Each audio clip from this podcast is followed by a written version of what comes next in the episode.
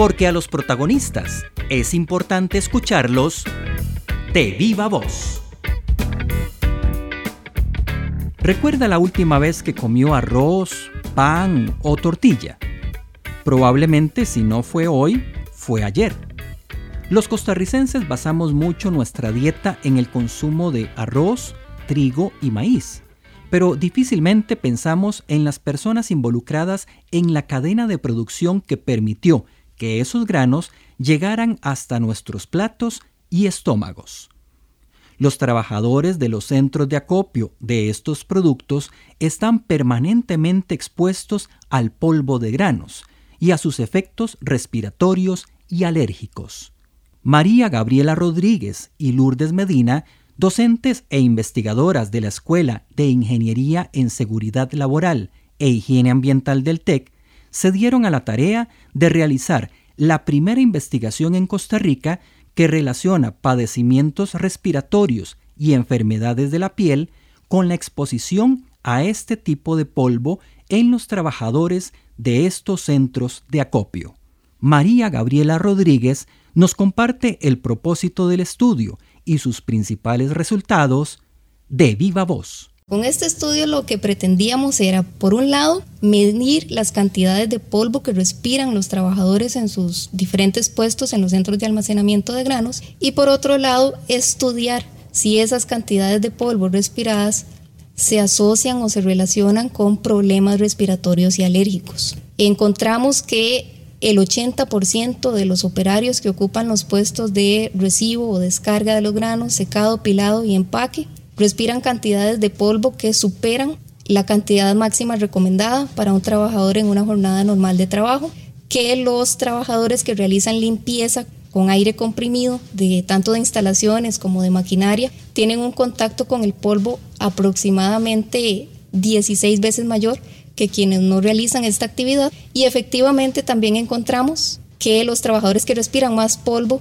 tienen mayor probabilidad de presentar síntomas de asma y eczema.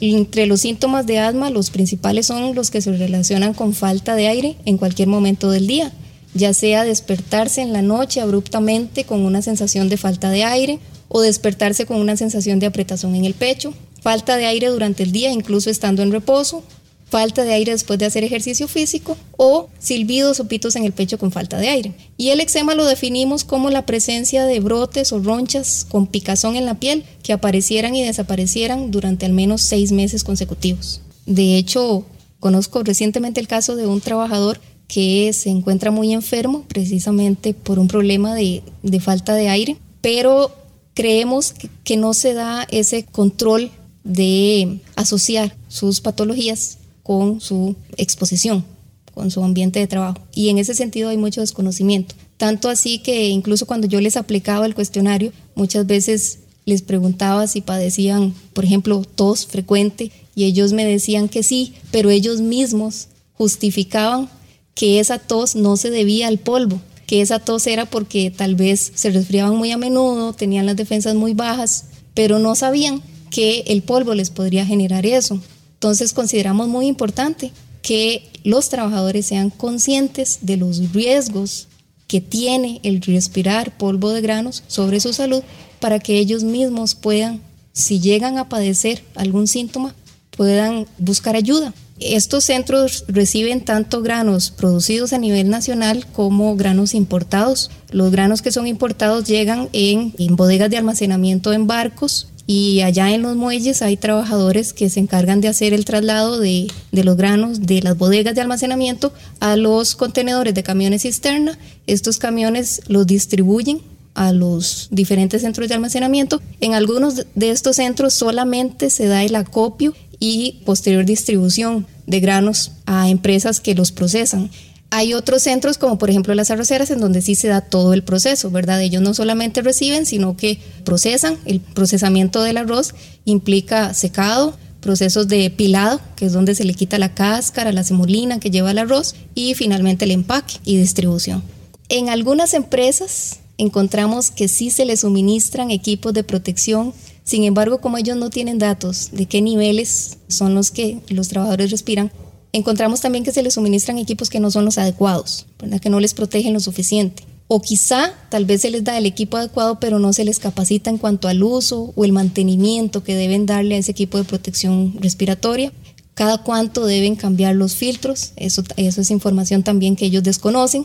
Y en otras empresas definitivamente no cuentan con ningún tipo de protección respiratoria. Y por eso nosotros queremos recomendarle, sobre todo a los empleadores, a los encargados de las empresas, que en la medida de lo posible adopten otras medidas de control principalmente sobre las instalaciones. Ellos podrían, dentro de las recomendaciones, encerrar máquinas, las máquinas que más generan polvo, instalar sistemas de extracción localizada, extracción de polvo cerca de esa maquinaria.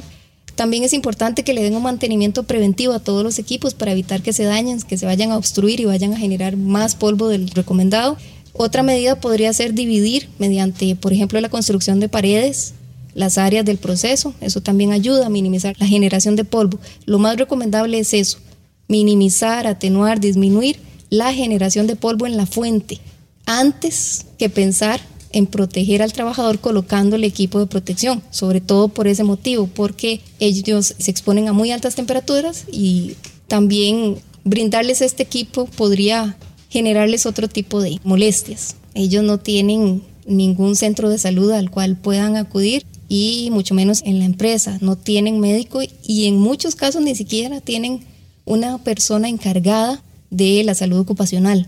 Encontramos, bueno, uno de los compromisos que nosotros adquirimos con los trabajadores participantes fue que una vez finalizado el estudio, nosotros regresaríamos a devolverles a cada uno los resultados. Y nos encontramos en muchos casos la muy buena noticia de que desde que inició nuestro estudio hasta la fecha, prácticamente en todas las empresas ya se han comenzado a implementar mejoras y mejoras como las queremos a nivel de instalaciones.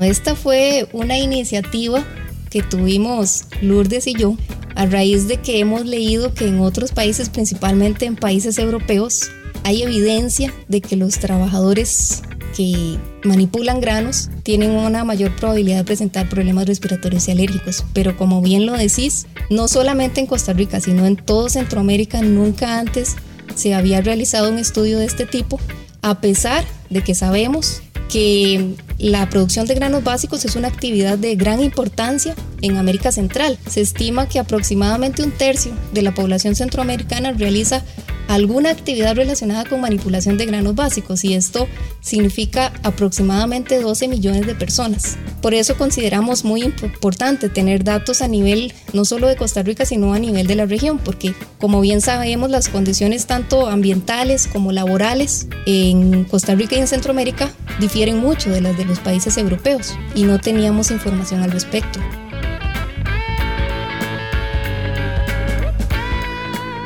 de Viva Voz es una producción del Tecnológico de Costa Rica en colaboración con el Instituto Interamericano de Cooperación para la Agricultura, IICA. Puede encontrar más podcasts siguiendo al TEC en iTunes, Spotify o en su aplicación de Android favorita. También nos puede encontrar en tech.ac.cr.